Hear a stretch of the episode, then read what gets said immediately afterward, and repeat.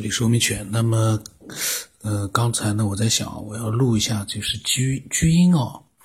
他之前录的音呢，其实并没有把他所分享的内容都都把它录出来。那么我在想，要把它录一下了，因为居音分享内容是非常精彩的，所以我一直呢，呃，都放在那边也没有录。呃，我刚刚这么想的时候，我在想录音的时候我要提一下，居音已经很长时间没有分享。呃，他什么样的一个想法，或者说也没有去，呃，跟我做一个新的这样的一个交流。我刚刚这么想了之后啊，突然之间我看，哎，微信上怎么跳出来一个信息？我就一看，呀，怎么菊英给我发了个信息过来了？呃，最近呢确实是很忙，然后他说呢，呃，就没有去做更多的一个这个交流。然后呢，他现在呢在听节目。我就在想，这个世界上所有的一切，难道真的在无形当中有那么一点点的联系存在吗？就是从古代到现代，大家都会发现一点，有的时候有那么多的凑巧，不知道是什么原因造成的。那么，菊英呢？他在之前呢，他分享的一个。关于就是插班生的时间格子里面所提到的立体时间，他跟我分享了他的想法。那么后来分享了之后呢，因为他后来发现，在纬度的叙述上有点混乱，同时使用使用了这个坐标系和长宽高这两组概念，所以他说他准备修订一下，重新发前面的两段他就作废了。然后呢，第二天他先给我发了一个文章，文章题目是谷歌的 AI 专家声称呢。伟大的 AI 必须建立在神经科学的基础之上。那么他跟我讲，他说很久之前好像，呃，翻过一本八九十年代国外科学家关于论述意识是神经活动产生的著作，可能没看完，内容记不清了。他说关于 AI 问题在节目里面也听了有许多期，他感觉到核心问题是关于智能的定义。他说就像是上面他发给我这篇文章里面提出来一样，就相当于是。李健老师以前提到的一个黑盒概念，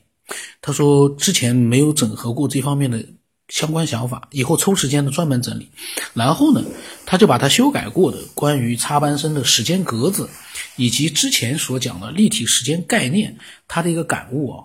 他发给我了。他说啊，对同一事物，我们可以从不同的角度建立模型，其呈现出的结果可能形式迥异。目前我们已经习惯用三个维度来考察空间，就是说设定坐标原点和坐标轴，空间任意一点相对于坐标原点的位置，可以用三个参数 a、b、c 来描述。其实呢，可以设定任何指标作为第四个维度，取决于要衡量的标的。他说，在相对论当中呢，时间作为第四维的应用，使麦克斯韦电磁方程组得到更为简化统一的优美形式，这意味着从这个视角对宇宙的考察可能更有效率。比如说之前提到的一个天球模型，然后他做了个标注哦，他说数学上另外有一个纯粹的四维空间的概念，和上述的四维时空并非同一个事物。说这也是我们谈及四维问题。常常发生混淆和歧义的原因。哎，是的，四维的概念如果说都不统一的话呢，那肯定是会有歧义的。他说，即使啊，暂时忽略时间在各个体间的，在各个体间的相对性，对标的整体笼统设定一根线性的时间轴来考考量。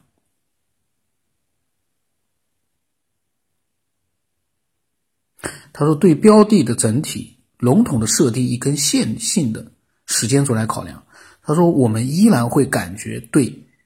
a、b、c、t 四个参数构建的世界模型难以有直观而清晰的具象化共识，只能借助于数学去理解，就是 a、b、c 再加上个 t 时间。然后他说，我们的意识。”沿着自己的线性时间轴单向行进，从这个角度看，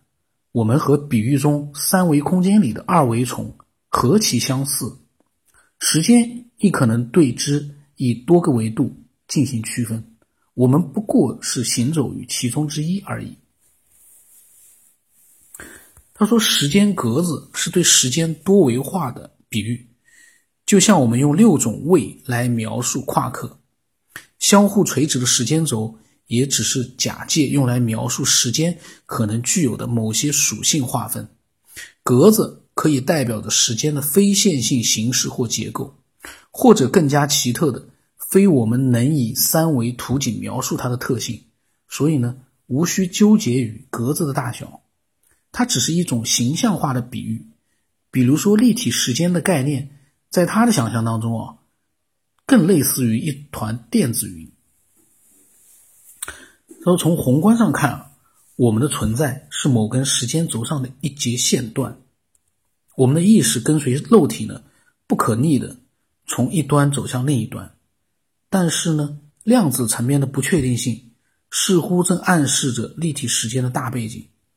而我们大脑工作方式的云计算表征也令人不禁猜想，意识在微观层面上的时间路径或许是非线性的，从而使得预知、灵感、心灵感应等等与宏观层面的单向时间行进相悖的信息传递或交换等现象成为可能。他的意思就是说呢，意识在微观层面上的时间路径或许是非线性的，所以呢，它就使得预知、灵感、心灵感应这些呢，呃，与宏观层面的单向时间行径相悖的信息传递或者交换等现象成为了可能。我发现啊，巨婴的这个思维能力是非常强的。这个文字表达能力非常强，然后思维能力也非常强，这个是个牛人啊。然后我跟他讲，我说好好看看，我争取弄明白。其实我也没大弄得很明白，嗯，这个确实是非常佩服他写的这个内容。他说啊，他说每个人对世界的认知理解都有自己的角度和方式，这就是自己的模型。如果没有一个形式系统予以精准定义。和统一度量标准等等，就无法确保交流内容的统一性。数学倒是一种精确的工具，它使交流的内容标准化、规范化。但是呢，应用领域有限，所以呢，他说对于上面这种脑洞之上的脑洞啊，他说让我们坐看天马踏空去，不必深究了。嗯，我说确实啊，我说不能乱动脑子。然后他跟我那天跟我在发，他说脑中突然跳出网络版四十三回本的金玉缘的一个小情节，他就心里面咯噔一下子，他就翻上去查了，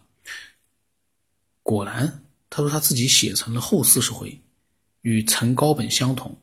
他这个这个呢是指他给我发的一个关于《红楼梦》的一个他的一个呃一一个分享，里面提到了《红楼梦》的各个版本，那么可能那里面呢有一个笔误啊。然后他都当时他说可能写晕了，呃，他说这个呢其实呢是大致相同，但是呢他一直没有把它当成是真本，草草看过，具体的异同呢也记不大清楚，特此说明。嗯，然后他是高能警示，他说这一版本的文理啊非常的粗，惨不忍睹，如果不是红迷的话呢，千万不用读。他说读的会自虐的。哎呀。看了那么多书，然后呢，文采又那么好，当然这个联系在一起。我呢也看了那么多书，但是呢都是稀里糊涂的看过去呢就忘掉了，所以呢没有文采，所以这全是有联系的。他是认真的去研读了之后呢，他的文采越来越好，思维能力呢越来越强，而我呢稀里糊涂的。跟那些喷子一样，反正看完就结束了，也不去动什么脑筋了。所以呢，没有文采，思维的深度呢也不够，这个也是个遗憾。但是呢，嗯，每个人呢有每个人的造化，这个也没办法了。我跟他讲，我当时我说，我说这是不是意识的自我检查啊？总是会发现一些当时根本没有注意到的问题，隔了一段时间自己突然发现问题，结果呢真的是有问题的。我说这是潜在意识的暗中检查。他说对的，他说就像平时屡试不爽的，就如果感觉哪里有问题哦，可能有问题，最好呢再花点时间检查一下，消除疑虑，否则后面他一定会成为问题，而那个时候回头再改的成本可能会高很多。他说人的潜意识比意识知道的多。嗯，我跟他讲，我说如果控制了自己的潜意识，那就能观察到很多平时看不到的东西。潜意识是人体内部隐藏的一双眼睛。然后他说，他说他都不知道人的提醒、自我提醒功能啊，是不是也是潜意识帮忙给记住的？他说有时候说过就放下了，临近那个点的时候呢，会突然想起来要去做某件事情，又或者计划几点钟起来呢？结果往往比闹钟要先醒，我这方面没有探究过，觉得很有趣。一个呢，我呢后面呢发了一些语音了，我想，嗯，下一次再录吧，因为他这期录的这个时间格子，关于插班生的这个时间格子，我觉得非常的精彩。然后呢，我在想下来的话呢，巨星会有更多的内容分享过来的，因为这个是一个思维能力非常强的，然后他又能用文字把它描述出来的。这简直就是一个绝妙的一个组合啊！强大的思维能力和强大的这个文笔，就能够分享出很多高质量的啊，能让我们思考很多的。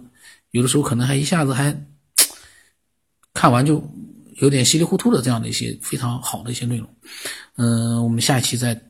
看看他分享了些什么样其他内容吧。我的微信号码是 b r y s 八不能什么，微信名真的是。九天以后，那么欢迎更多的人啊，能够分享一些真实的经历，还有一些呃质量比较高的一些自己的一些分享。当然，这个质量高低是见仁见智了。我呢，虽然说一直说知居音呢蛮牛的，蛮牛，那是只是我个人的一个看法。那么可能其实呢，嗯，不同的听众有他们自己不同的一个想法和判断。都没问题，我觉得只要是思索的人，他所分享的内容就是有价值的，没有什么可以比较的。那么今天就到这里。